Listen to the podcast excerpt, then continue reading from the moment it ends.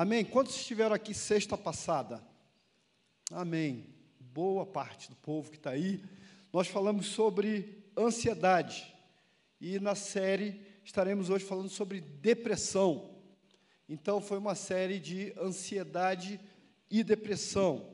E hoje a gente vai falar mais especificamente da depressão. A depressão é algo que acontece muito comumente em mulheres, mais do que em homens. Mas ultimamente tem aparecido muito em adolescentes e crianças também. Idosos também têm uma tendência natural, no fim da vida, a ter uma, uma espécie de depressão senil. E essa depressão é neural, né? como se literalmente o cérebro fosse voltando ao estágio, ao estágio primitivo de criança, e o idoso pode ter alguns tipos de demência, não só Alzheimer, mas outros tipos de demência que podem levá-lo a uma depressão senil. Mas o que assusta é que a depressão tem se estendido para uma série de pessoas, crianças, adolescentes, jovens depressivos. Eu tenho alguns pacientes adolescentes depressivos e eu fico às vezes, quando atendo meninos e meninas depressivos, eu fico lembrando da minha juventude. Eu era muito parecido com um gato que tem lá em casa. Ainda tem um gatinho novo. Ele, a última, último dia agora, ele chegou em casa às seis horas da manhã. Ele bate na janela para entrar. E eu acordo com sono e ele entra. E aí você pensa, ele vai dormir. Não, ele começa a bagunçar tudo na casa. E a gente era assim, a gente jogava futebol, vinha da vigília, Jefferson, jogava futebol, depois do futebol nem almoçava, ia para o culto jovem, saía do culto jovem, ia para a pizzaria, e no outro dia estava de pé na EBD, disposto. Mas tem adolescentes hoje sofrendo depressão. E a gente, se a gente entender hoje um pouco o que é depressão, a gente vai ver que não faz sentido um moço, um jovem, ter depressão, porque se essa depressão for duradoura, ele vai perder o melhor da vida. A angústia dele, a depressão, a gente pode intitular quando, como a síndrome da infelicidade. A síndrome da infelicidade. E eu queria então que a gente caminhasse tentando entender essa infelicidade. Porque a pergunta que se faz é: onde mora a tal felicidade? Ser feliz, Tuninha, é ter vida.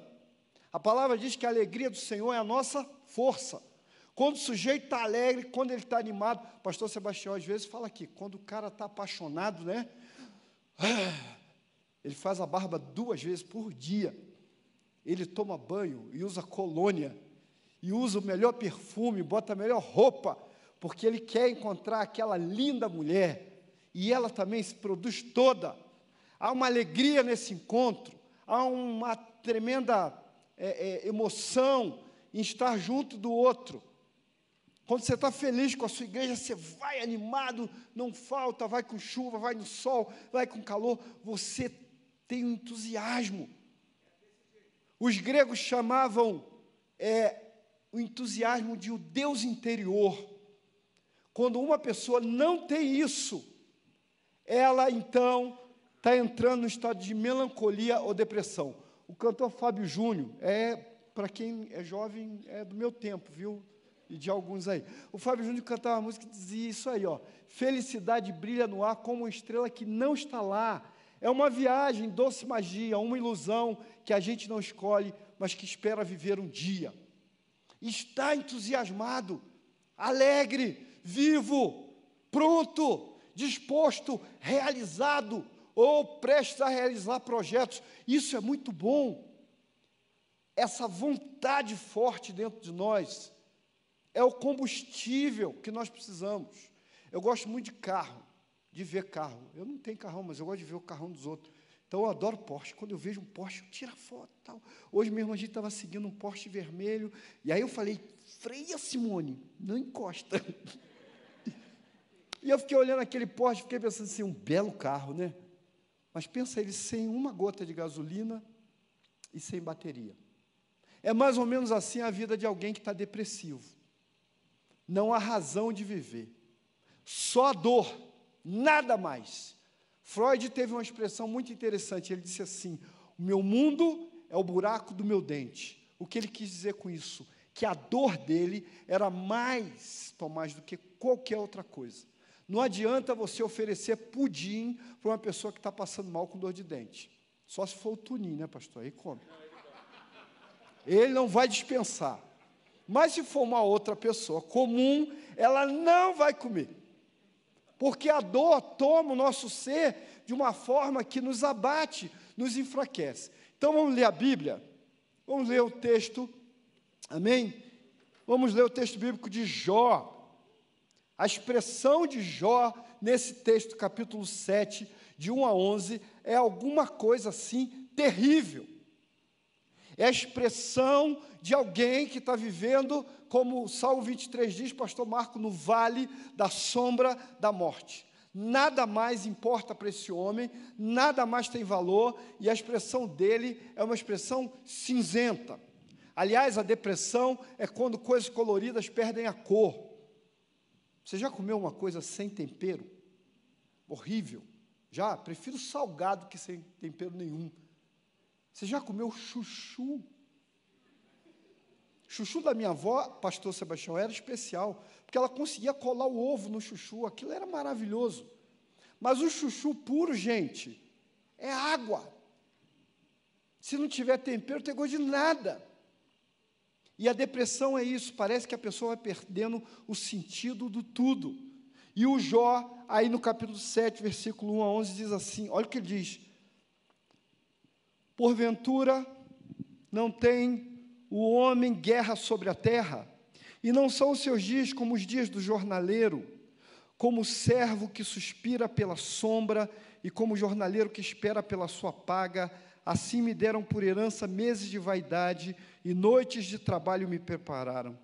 Deitando-me a dormir, então digo: quando me levantarei?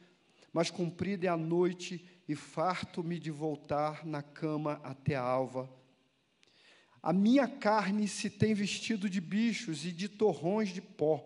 A minha pele está gretada e se fez abominável. Os meus dias são mais velozes que a lançadeira do tecelão e perecem sem esperança. Lembra-te de que a vida é como vento, os meus olhos não tornarão a ver o bem. Os olhos dos que agora me veem não me verão mais. Os teus olhos estarão sobre mim, mas não serei mais. Tal como a nuvem se desfaz e passa, aquele que desce à sepultura nunca tornará a subir, nunca mais tornará sua casa, nem o seu lugar jamais conhecerá. Por isso, não reprimirei a minha boca, falarei na angústia do meu espírito, queixar-me-ei na amargura da minha alma. Se você ler só esse texto de Jó, você tira a sua vida se você acreditar só nisso. O que Jó está falando ali contraria a própria palavra de Deus. Na dor de Jó, ele está dizendo que quem morre nunca mais volta, não há esperança para quem morre, acabou. Como surpreendentemente, uma vez uma pessoa dita crente me disse: quando morre igual cachorro, acabou. Ele está dizendo que a vida dele passa como a lançadeira do tecelão. Eu trabalhei na tecelagem quando eu era jovem. Quem conhece uma tecelagem aqui sabe, a lançadeira é algo que passa e você quase não vê a velocidade que ela vai de um lado para o outro, tecendo e juntando fios. Ele está dizendo: meus dias estão passando sem sentido, e os meus dias não têm mais valor. Parece que nada, nada, nada, nada, nada tem sentido. Ele fala que ele rola na cama sem poder dormir. Uma das coisas que a gente precisa ajustar na vida de quem está em depressão é o sono. Quem está em depressão não consegue dormir, troca a noite pelo dia e o mau humor vai acompanhá-lo durante todo o dia, porque todo mundo precisa dormir. A experiência da psicologia de pessoas que ficaram 72 horas forçadas a não dormir, hoje não fariam esse experimento, mas no passado fizeram. E as pessoas tinham reações de uma pessoa esquizofrênica porque o sono realinha tudo, o sono equilibra, o sono é necessário para que a pessoa se ajuste até dentro da questão de hormônios. E se ela não consegue dormir, ela não vai conseguir viver bem. E a depressão não vai ser curada. Então, a gente vai falar disso mas é importante a gente entender que há causas e formas da depressão se instalar na vida da pessoa. A depressão não é uma melancolia. A melancolia é uma tristeza temporária por causa de algum fato, de algo que aconteceu. Por exemplo, morreu um parente, você vai ficar triste dois, três dias, uma semana, dependendo da proximidade, até mais tempo. Isso não é depressão, é um estado de tristeza e de melancolia. Mas a depressão, ela se instala de uma forma crônica. Ela entra, ela vem para ficar.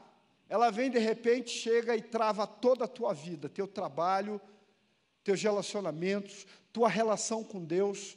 Você não tem ânimo não é só tristeza, tem gente que acha que depressão é tristeza, é fraqueza, é astenia, é, uma, é um não fazer, é um não conseguir realizar. E se ela se instalar de forma crônica, ela pode se tornar muito terrível, muito. Às vezes ela se torna dura na vida de uma pessoa, complicada, e a pessoa não sai mais da depressão. Eu há algum tempo atrás, no início desse ano, recebi a ligação de uma moça que hoje é militar em São Paulo, e ela ligou e disse: Olha, minha mãe quer falar com você, eu também eu quero te agradecer. Porque há mais ou menos oito anos atrás, essa moça ia fazer 15 anos.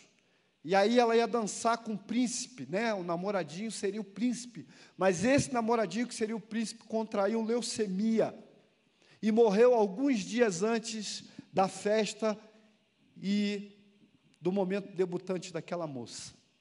Conclusão, ela não conseguiu o enterro desse moço, ela também não conseguiu fazer aniversário, ela entrou em depressão, e quando a mãe dela trouxe ela para o consultório para eu tratar, ela tinha 17 anos e meio, já haviam dois anos e meio que ela só tinha um desejo, que aliás é o desejo do depressivo, ficar no quarto com a luz apagada. Parece que o único prazer de quem se deprime muito é ficar com a luz apagada num quarto, sem ouvir nada, sem falar nada, tentando não pensar nada. E essa moça vivia assim. E muito forçosamente a mãe trouxe ela para a terapia e ela começou a caminhar comigo algumas semanas. E um dia eu disse para ela assim: Você não foi ao sepultamento do seu namorado, pois você vai sepultá-lo. Nós vamos ao cemitério. A gente não é espírita, não acredita que ninguém fale com o morto, mas ela pôde ir comigo, ela, o pai, a mãe, e ela fez uma oração entregando aquele moço, dizendo assim: Eu me separo da morte aqui, eu sepulto ele aqui, e eu começo a viver. Ela chorou, o pai dela chorou, a irmã dela chorou, a mãe, eu chorei, todos nós choramos ali. Ela saiu dali e a vida dela, a partir dali, começou a mudar. A vida dela começou a ser transformada. Ela hoje é militar, está noiva, está vivendo, e ela ligou para falar sobre isso. Porque, na verdade, o luto dela havia se tornado crônico, pesado, não conseguia se livrar daquela dor. Às vezes nós casamos com objetos de mortos, às vezes nós nos casamos com uma pessoa que já foi embora. Às vezes alguém se divorcia, vai embora e o cônjuge que fica continua casado, idolatrando aquele ser que foi embora, que deixou você não há uma separação. É preciso se separar do luto. Há um tempo de luto e há um tempo de deixar o luto. Davi ensinou a gente isso quando o filho dele morreu. Ele não comia antes do filho morrer, ele não bebia, ele ficava prostrado no chão, ele não lavava o rosto, ele não ia para o templo adorar. Os servos dele ficaram espantados e preocupados com aquilo. Mas quando o filho morreu, ele levantou, comeu pão, lavou o rosto e foi para o templo adorar. E os servos tomaram um susto falaram assim: mas quando a criança estava mal, você estava prostrado, agora você faz isso? Que isso, Davi, que fizeste? E a Bíblia diz que Davi ensina para a gente sobre o luto e diz assim: Eu certamente irei até essa criança, ela não tornará a mim. Enquanto ela vivia, havia esperança. Mas agora não há esperança. Agora é tempo de levantar, é tempo de a luta, é tempo de viver. E essa palavra esperança, eu quero que você guarde muito no seu coração, porque ela tem tudo a ver com o que a gente vai falar hoje. Ela tem muito a ver. Porque a depressão é uma tristeza que envolve uma perda de esperança. Isso aconteceu na vida de Elias. Semana passada eu falei, ansiedade é o medo do futuro. A depressão é a desesperança com relação ao futuro. Vejam o que Jó falou. Aquele que morre, que desce à sepultura, nunca mais tornará. Ele não tinha esperança. Ele não cria mais nada. Os sofrimentos eram tão grandes que ele agora estava perdido diante da vida. Ele não sabia para onde ir, ele não tinha mais projeto. Isso acontece com quem se deprime. Ele não tem mais um projeto. Ele não quer mais fazer. Na verdade, você precisa levar essa pessoa a reviver. Eu costumo dizer para pacientes assim: Hoje os carros dos irmãos são todos chique, né? Eu fico no estacionamento ali, às vezes, os carros chiques, não tem isso. Mas eu, eu, sou de um tempo que tinha um carro que tinha um negócio de pegar no tranco, né, pastor Sebastião? Lembra? Carro velho. A igreja que eu era lá no Rio de Janeiro, o menino nada adorava empurrar o carro do seminarista. Meu carro era uma prêmio a álcool, pensa. Um dia o pastor botou a mão e falou assim: Marivaldo, esse carro seu é uma prêmio ou um castigo? Eu falei: castigo, pastor. Pegava no tranco.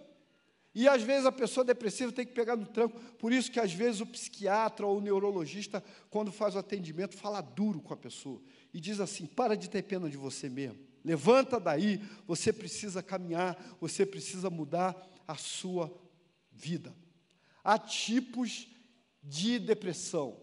Existe uma depressão que ela é um, um, uma depressão aguda, profunda, Diferente da distimia, que a psiquiatria chama, é uma depressão leve, que a maioria das pessoas tem.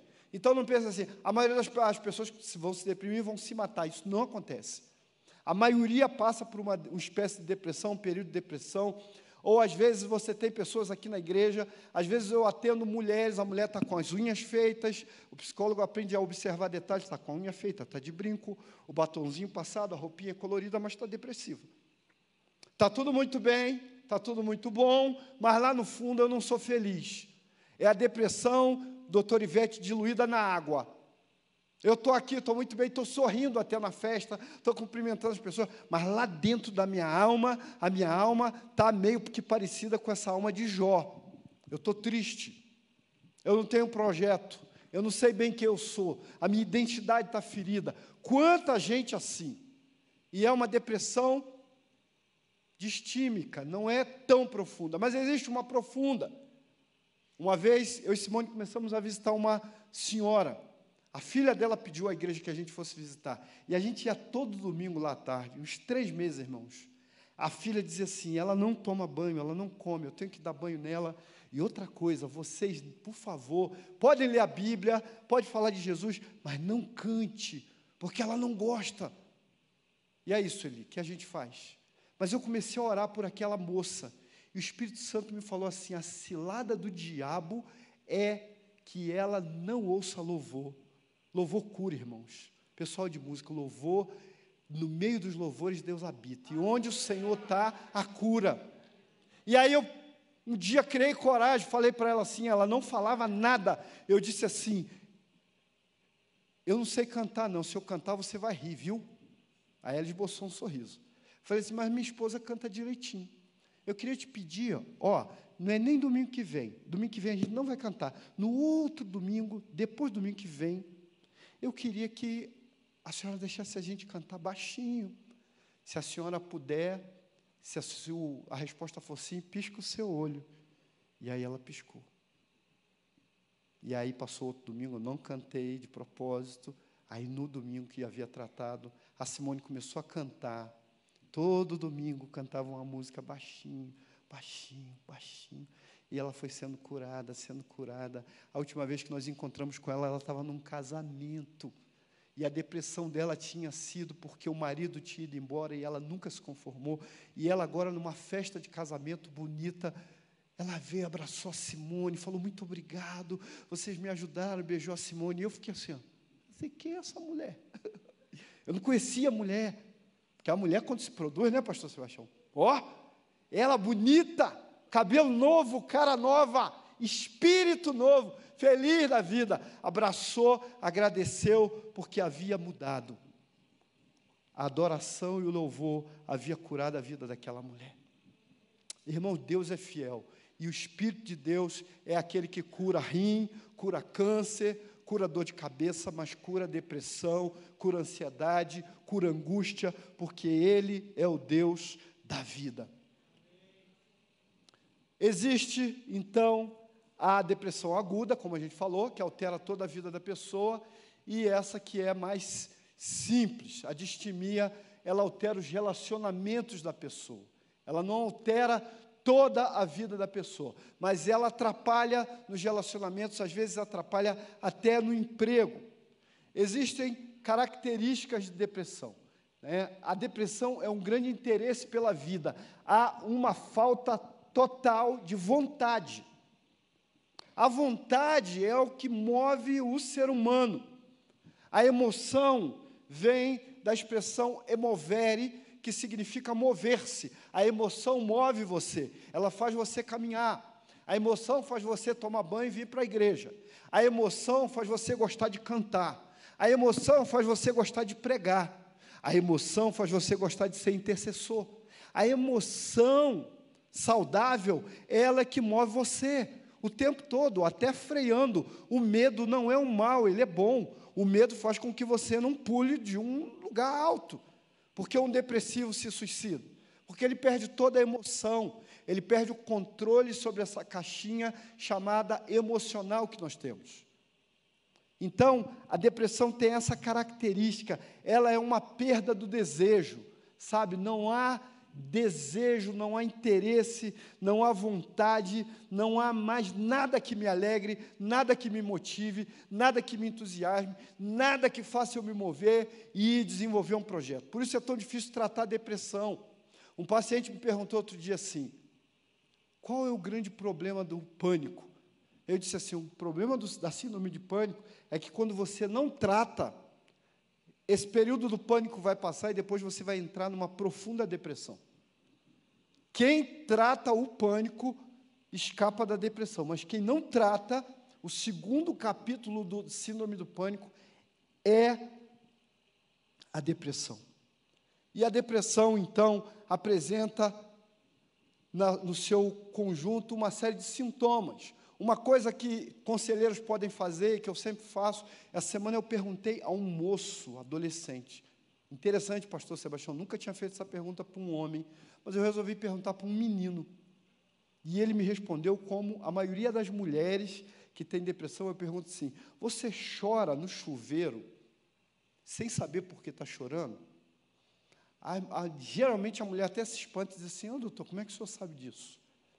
Porque a mulher tem isso, né? Tem mulher que chora por tudo, até porque olhou para a cebola já está chorando. Mas quando uma pessoa está vivendo depressão, ela tem um, um choro que não é contido. E ela chora, então, sem saber por que está chorando. Não há um motivo para estar tá chorando. Alterações do sono, da alimentação, isolamento, culpa, perda do desejo, ideias de morte, cansaço e falta de energia, medo de algo indefinido e um sentimento de confusão. Lembra que a gente falou semana passada sobre sinestesia? É algo que você, a psicologia não sabe definir. Você define medo, angústia, alegria, tristeza, você define um monte de coisa. Sinestesia é quando você diz assim, cara, eu estou sentindo um negócio esquisito, e eu não sei por que, que eu estou sentindo esse negócio, tão esquisito, tão estranho. É possível que alguém que está assistindo a gente pela internet está sentindo algo muito esquisito. Não sabe o que está sentindo. Eu não sei o que eu estou sentindo, mas eu estou sentindo algo que não é bom. Isso é sinestésico. Então, a depressão tem uma série de características, mas o principal é que ela é uma perda total da vontade. Existem causas para a depressão e existem não causas. O que, que quer dizer isso, pastor? A depressão pode ser explicada em alguns casos e outros nem, nem tem como explicar. Por que se deprimiu moço tão eloquente, tão jovem, tão promissor? Ninguém sabe dizer por quê. Ninguém. Um dos melhores psiquiatras da cidade de Duque de Caxias, no Rio de Janeiro, suicidou. E ninguém entendeu por quê. Um homem que tratou a depressão, tratou a angústia de um monte de gente, um dia tira a própria vida. Pode ser pela morte de uma pessoa amada ou pela separação, pode ser a perda de um emprego, pode ser a separação de um grande amor. um acidente ou trauma vivido, geralmente alguns eventos de vida, Pastor Marcelo, são eles são é, gatilhos, eles disparam a depressão. Mas às vezes a pessoa já tinha uma predisposição. Pode ser neural, principalmente em caso de acidente ou algum tipo de doença, pode ser hormonal, espiritual, sempre é espiritual. Sempre. Ah, não, mas mesmo quando você bate com a cabeça, é espiritual? Sim. Porque o diabo sempre se aproveita. Eu tenho uma amiga que é missionária que ela diz assim: o diabo ele é assim, ele sabe que você tem uma cicatriz aqui no braço. Adivinha onde que ele aperta? Só ali. Ele é mau. O diabo é terrível. Ele é um escorpião. Ele não tem bondade. Ele é mau. E ele gosta de ver as pessoas sofrendo e ele quer levar a pessoa ao extremo de sofrimento. Então, se alguém está deprimido, não é por questões espirituais, lá vai estar ele para empurrar a pessoa mais um pouquinho para o abismo. Então, a depressão sempre é espiritual. Interprete sempre ela como espiritual, irmão. E tente lutar também nessa área. Há algumas verdades sobre a depressão que eu quero que você saiba, muito importantes. Primeira delas, a depressão pode matar. É a doença mais séria no aspecto psicológico para médicos, psicólogos, psiquiatras e neurologistas, porque ela pode levar ao óbito. Ah, pastor, a pessoa vai se matar? Nem sempre. Nem sempre. Há uma ideia entre médicos de que você internamente, né, concorda, doutor Ivete, pode sabotar alguns órgãos seus. De uma forma inconsciente, você pode fazer com que órgãos do seu corpo não reajam nem à medicação. E, a, e eu diria que a maioria dos casos em que pessoas morrem de depressão é assim. Há pouco tempo trabalhava, íamos a um asilo e uma pessoa lá, um japonês, nós pregamos a palavra para aquele homem, nós falamos do amor de Deus, ele era psicanalista famoso em São Paulo. E aí Deus é muito bom, né? Porque levou a irmã Sara, que é uma mulher de oração, que é japonesa, e eu, psicólogo, e o restante do grupo, e a gente, eu e a irmã Sara, trabalhamos mais de perto com esse moço. E ele não aceitou a palavra de Deus, ele rejeitou todo o tempo. E chegou um tempo que Deus avisou isso, Deus deu revelação disso, que ele já havia feito uma escolha. E ele morreu. E quando ele morreu, o pessoal do asilo falou para a gente assim: ele morreu de tristeza. A tristeza consumiu a vida daquele homem. Então, a depressão, ela pode matar, ela pode levar a pessoa ao fim da vida. Por isso é preciso levar essa pessoa a reagir e a lutar contra a depressão. O segunda questão sobre depressão é que a depressão é muito frequente na sociedade atual, tendo uma tendência a se espalhar na vida de muitas pessoas. Não é mais como antigamente, ah, maior casos entre idosos e mulheres e tal. A depressão tem se tornado maior porque a nossa vida tem se tornado muito ruim. A solidão, por exemplo, pode levar pessoas à depressão. Hoje, a França é um país que tem mais de 50%, 52% a 53% de pessoas na França têm um lar que a gente chama lar de um só. As pessoas moram sozinhas. E a França é um país que exporta a depressão. A França tinha um livro chamado Suicídio Como Fazer. Dinheiro, riqueza, conforto, nada disso, nada pode fazer com que essas pessoas fujam da depressão. Eu não sei quantos receberam, eu espero que ninguém tenha recebido, mas quem recebeu, como eu, deve ter ficado muito chocado. Eu não mandei para ninguém, não tive coragem de mandar. Aqueles vídeos que eu falei semana passada, não mostrei para a esposa. Um menino no condomínio Barrabari, na Barra da Tijuca, no Rio de Janeiro, filmou um homem se atirando do prédio. Eu, e é ruim o vídeo que o menino xinga um monte de palavrão, ele fica doido com aquela cena, ele filmou toda aquela cena. Condomínio de luxo da Barra da Tijuca, no Rio de Janeiro, é comparado como se fosse o Batel aqui. Só mora gente que tem dinheiro. O dinheiro não pode segurar aquela vida, e ele, infelizmente, tirou a sua vida. Porque a depressão leva o sujeito a isso, e a vida moderna, a vida que temos vivido dia a dia, tem aumentado o número de depressão, de angústia, de ansiedade, de uma série de fatores que afetam a existência da gente. Uma delas é as redes sociais. Ainda lá no Rio de Janeiro, portanto, isso deve ter mais de seis ou sete anos, tem cinco anos que eu estou aqui, eu fui atender um moço que a mãe pagou o táxi para eu ir voltar e atendê-lo em Jacarepaguá, também um, um, um espaço nobre do Rio de Janeiro. O menino ficava, pastor Marco, dentro do quarto no computador, não saía. A mãe falou assim: doutor, eu tenho que botar a comida dele no prato, bater, ele abre igual um cachorro e eu enfio por baixo do prato. O que é que eu faço? E eu tentei atendê-lo, ele me resistiu, e eu disse para ela: você só tem um jeito, você precisa chamar o bombeiro e o seu filho precisa ser internado. Quando o computador dava pane, ele quebrava o quarto, quebrava o computador, quebrava tudo. Então, essa solidão odiosa, louca, tem levado pessoas à loucura, tem levado pessoas a uma série de problemas e uma série de angústias que nós precisamos é, tentar entender. A depressão, então, ela está aumentando por fatores Olha que a palavra diz: naqueles dias os homens buscarão a morte e não acharão, desejarão morrer e a morte fugirá deles. Quando eu li em Apocalipse, outro dia eu pensei assim: é, esse é um texto que está falando de depressão. Porque a depressão é o cara que busca a morte. E às vezes, travestido de evangélico, de cristão, a gente diz assim, não, eu não me mato. Mas, olha, mas se Deus me levasse, seria uma benção. Deus podia me levar, não tem mais sentido para a minha vida. Aí a gente coloca na responsabilidade de Deus o fato dele tirar a nossa vida, quando na verdade ele diz para a gente que quer nos dar vida e vida em abundância. Quanta gente lutando para viver no hospital com câncer, quanta gente gritando e dizendo: Eu quero mais um dia de vida, eu quero mais tempo de vida, e algumas pessoas tirando a própria vida.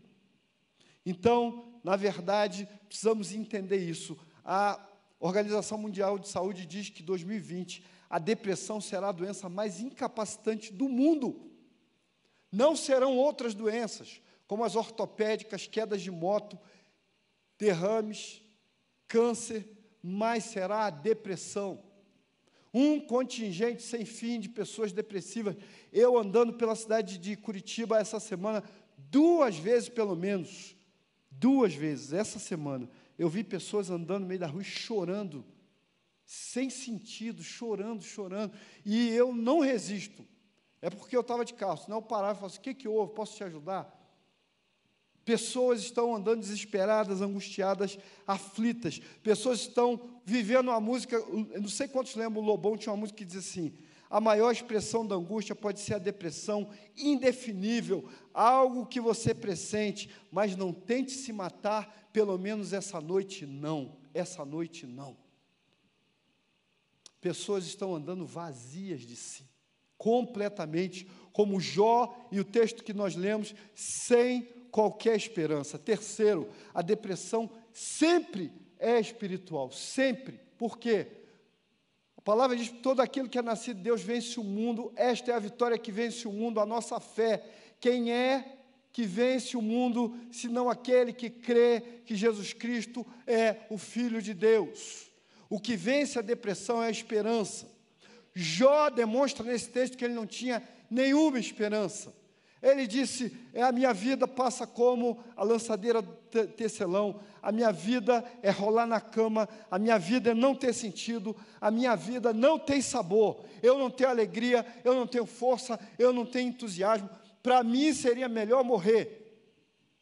Não há esperança no coração desse homem.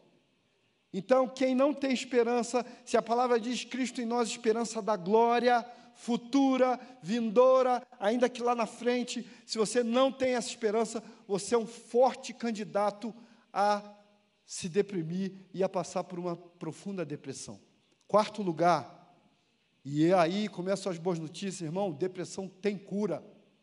Olha o que o próprio Jó Depois vai dizer: porque a esperança para a árvore que se for cortada ainda se renovará, não cessarão seus renovos, se envelhecer na terra na sua raiz e o seu tronco morrer no pó, ao cheiro das águas brotará e dará ramos como uma planta. A falência, o fim do casamento, a doença não é o fim, pode ser um recomeço na sua vida. Deus está chamando você para renovar. Por isso, semana passada nós encerramos dizendo: levanta-te e resplandece, porque já vem a tua luz e a glória do Senhor vai nascendo sobre ti. Essa esperança para Israel é para mim e para você também, meu irmão. É para você que está na internet pensando em tirar a sua vida.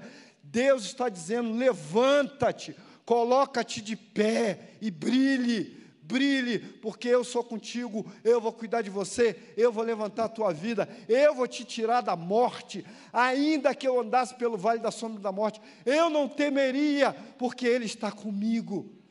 Uma vez uma mulher veio me procurar, eu trabalho numa igreja, gente, trabalhar em igreja, às vezes o pastor, o pastor ligou para mim e falou assim, estou te mandando a mulher, eu não sei o que fazer não, ela é ex-bruxa, tomara que ela esteja me assistindo, uma irmã amada, Cida, e ela disse para eu contar a história dela para todo mundo.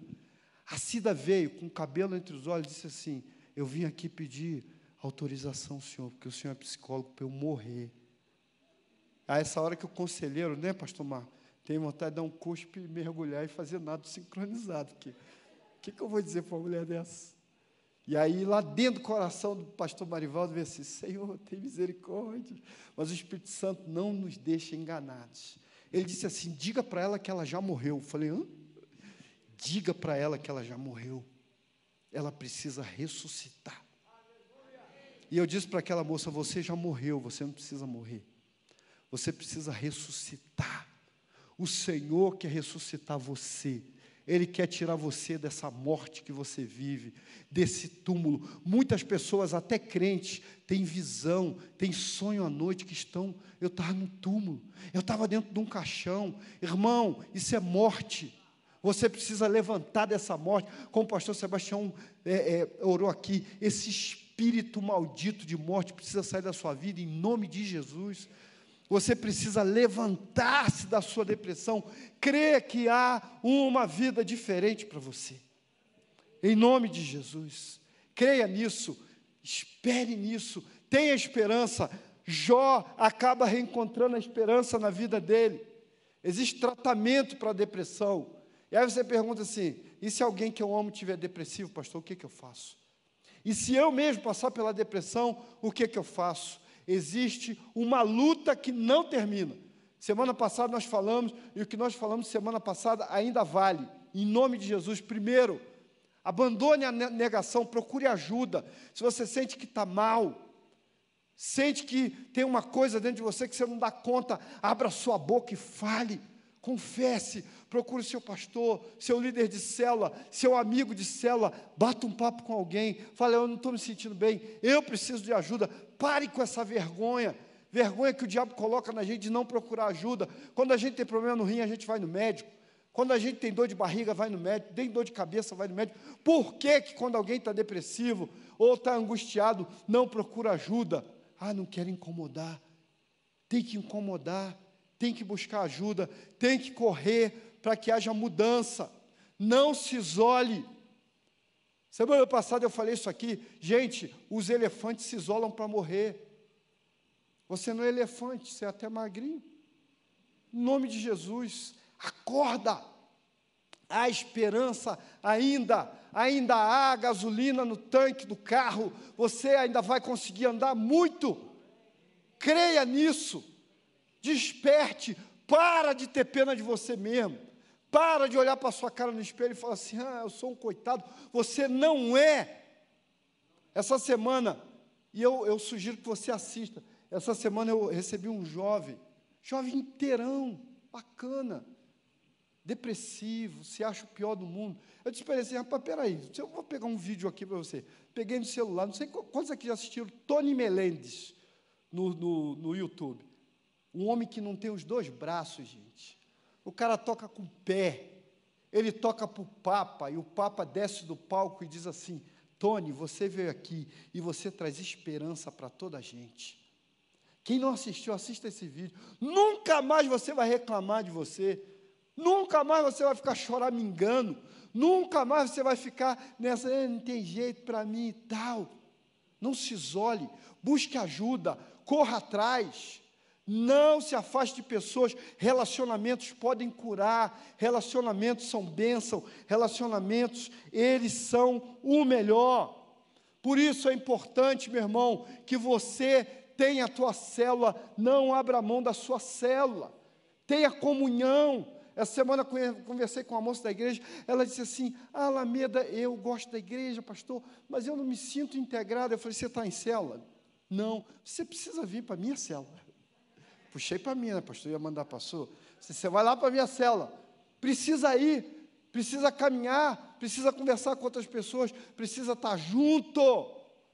O Léo Krebs escreveu um livro chamado Conexão. Quem puder, compre esse livro. Ele fala sobre relacionamentos na igreja que podem curar a gente e que são, então, salutares para a vida. Você precisa lutar não mudou o que a gente falou semana passada. Está depressivo? Tem alguém depressivo? Primeiro, vá ao médico, vá ao psicólogo, procure seu pastor, procure grupos, grupos de cura, venha ao culto de libertação, faça mapeamento, meu irmão. Faça, busque ajuda, busque libertação. Tem uma coisa que me incomoda, pastor, então eu tenho que ser liberto desse negócio, em nome de Jesus. Está eu e o diabo no elevador, ele tem que sair. Ele tem que sair. Uma vez eu ouvi um pregador falar isso. Ele disse assim: tem gente que tem medo, crente que tem medo de macumba. O cara que tem que ter medo de mim, porque o Espírito Santo de Deus está comigo. Eu tenho que amar essa gente e não ter medo de feiticeiro. Eu não tenho medo de feiticeiro. Ele tem que olhar para mim e dizer assim: esse cara aí tem uma luz que incomoda.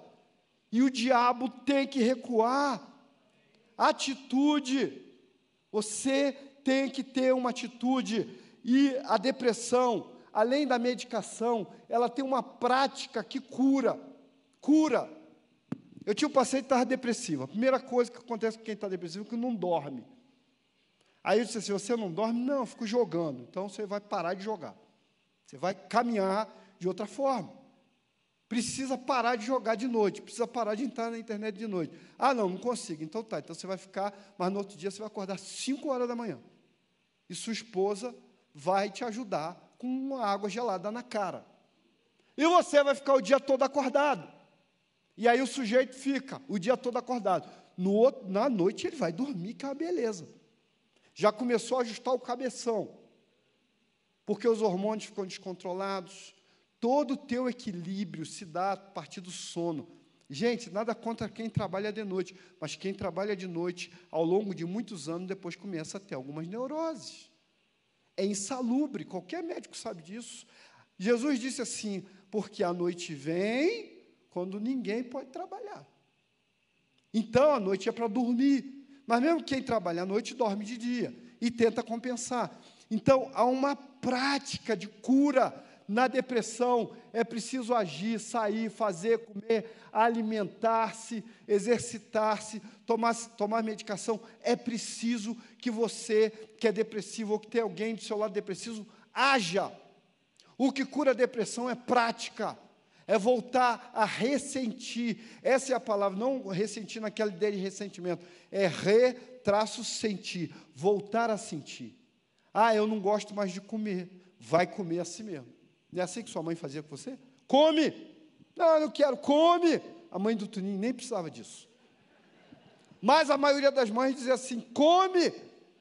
Giló, mãe, come, tem que comer. E aí você aprende a gostar de repolho, de giló, de beterraba, porque há uma prática. E por fim, irmãos, para fechar, espiritualmente falando, isso é o mais importante. A depressão ela é curada quando você consegue resgatar a esperança. Talvez você precise sair do luto porque perdeu alguém, porque alguém morreu, porque alguém foi embora, porque você se dedicou demais a alguém e agora você descobriu que esse alguém não valia a pena. Talvez você precise perdoar, buscar ajuda, lutar contra a depressão, mas a esperança precisa renascer no seu coração. E os músicos podem vir, nós vamos cantar. E é fundamental você entender isso, meu irmão. Cristo em nós, a esperança da glória. O Jó foi restituído por Deus. Mas eu creio, quando leio o livro de Jó, pastor Marco, que ele foi curado antes de ser restituído. Porque a palavra diz que ele orava pelos seus amigos. Amigos só falavam besteira, às vezes é difícil, né? Mas ele orava por esse povo. E Jó, a Bíblia diz que Deus restituiu Jó quando ele orava pelos seus amigos. Sabe por quê? Porque Jó, ainda na dor, ele entendeu que por fim Deus se levantaria a favor dele. Nasceu no coração de Jó a esperança. E ele diz: Porque eu sei que o meu redentor vive e que por fim se levantará sobre a terra, depois de consumir da minha pele, contudo ainda em minha carne, eu verei a Deus. Isso é Deus, o Espírito de Deus ressuscita mortos ele não cura só enfermos, ele ressuscita você que está vendo pela internet e que disse para você mesmo que amanhã vai tirar a sua vida. Esse Espírito de Deus levanta o que está morto. A Bíblia diz que ele faz com que solitários habitem em família. A cura é o resgate da esperança. E o resgate da esperança se dá, como disse Jeremias, na, quando a gente se lembra do nome que nos dá esperança. O nome de Jesus traz esperança. Olha o que ele disse. Jeremias disse: Eu preciso trazer à memória aquilo que me dá esperança. Talvez você seja contado pelas pessoas como morto, mas o sangue de Jesus te traz a vida de volta. Há uma história real que no campo de nazismo os nazistas pegaram uma moça judia Bateram, espancaram aquela moça e colocaram ela presa numa masmorra. E pensaram assim: vamos deixar ela morrer aos poucos. E foram dando uma porção de água e de pão e diminuindo. E depois deixaram dias, e meses, e semanas, e muito tempo. E ela espancada ali, sangrando, sem comer. Certamente eles pensaram: vamos entrar lá e ela vai estar morta, de uma maneira terrível. E de fato, quando entraram, a moça estava morta mas com sangue dos punhos machucados pelas algemas. Ela escreveu na parede daquela cela: O Senhor é o meu pastor e nada me faltará. Ainda que eu andasse pelo vale da sombra da morte, eu não temeria mal algum, porque tu estás comigo. Amém? Você crê nisso? Então, enquanto a gente estiver cantando, amado, se você tem alguém que você ama que está depressivo, ou se você mesmo está passando por angústia, depressão, ou pânico que a gente falou semana passada, ansiedade alta, vem aqui à frente. Eu creio que Jesus pode te curar hoje. Ele pode tocar em você. Você que vê pela internet, ou você que está aqui, que não conhece ainda a palavra do Senhor, talvez você duvide. Eu tinha problema renal e um dia um pastor falou assim: quem tem pedra nos rins, vem aqui na frente. Eu fui. Eu senti um calor danado aqui do lado, eu não entendi aquele negócio. E depois eu fui fazer exame, e o, o, o médico que foi fazer exame disse assim: Você vem aqui para quê? Eu disse: Não, eu tenho pedra no rim. Você está armando, quer faltar o trabalho. Eu disse, não, eu tenho problema no rim. Ele falou assim: Você não tem nada. Seu rim parece de uma criança. Porque Jesus havia tirado a pedra do meu rim. Mas Ele pode tirar a dor hoje. Ele pode tirar angústia. Ele pode tirar de desesperança. Ele enche o teu coração de esperança, de projetos, de vida. Você é jovem. A palavra de Deus diz: porque vocês sois jovens e já tendes vencido o maligno. Em nome de Jesus. O véu tu rompeste, a tumba vazia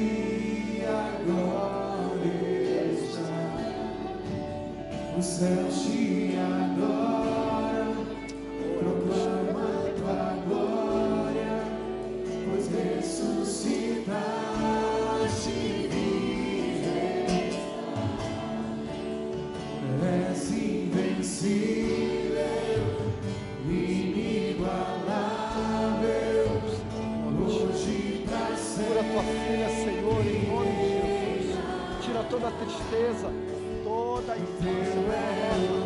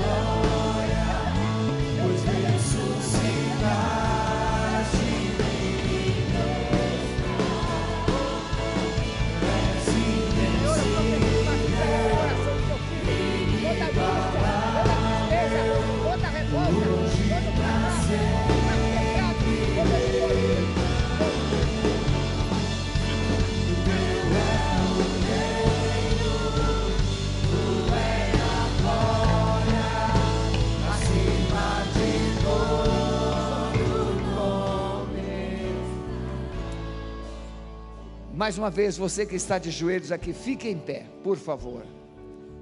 Fique em pé. E agora continue tocando. Agora você vai olhar para essa letra e você vai cantar. Porque no meio dos louvores Deus habita e a presença de Deus traz vida, traz esperança, traz cura. Ele quebra as cadeias, ele quebra essa dor, ele leva essas dores que estão presentes na sua mente, na sua história. Então adore ao Senhor com todo o seu coração, porque ele, ele virá e vai tocar você. E você que está em casa, louve, louve, louve também. Adoremos, cante em nome de Jesus.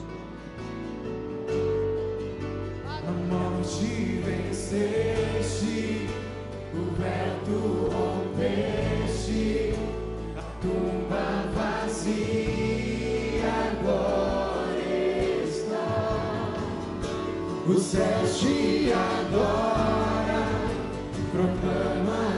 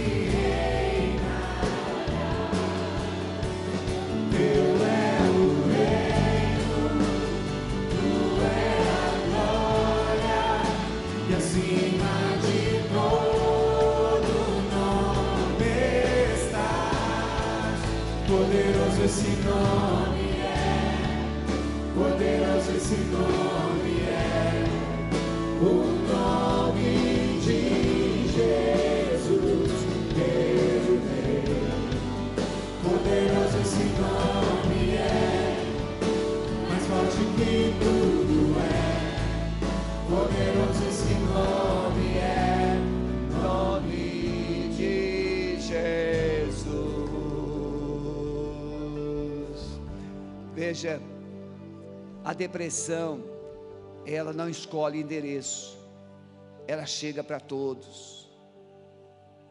Mas alguns endereços, existe uma voz de comando. Como Deus estabeleceu no mar, o mar, ele vem com a sua força impetuoso, mas Deus disse: Até aqui virás, e não mais adiante.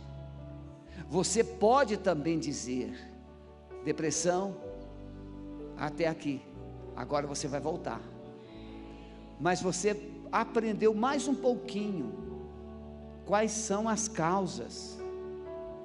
E as principais são essas que foram citadas: luto, perdas, injustiças, pessoas que foram deixadas para trás, um amor quebrado, um relacionamento rompido, uma injustiça. Tem, tem cônjuges que cuidaram do outro muitos anos e depois simplesmente são deixados. Eu quero que você chegue em casa hoje você vai ler o Salmo 49. Ele diz que ainda que uma mãe venha se esquecer, o nosso Deus não esquece.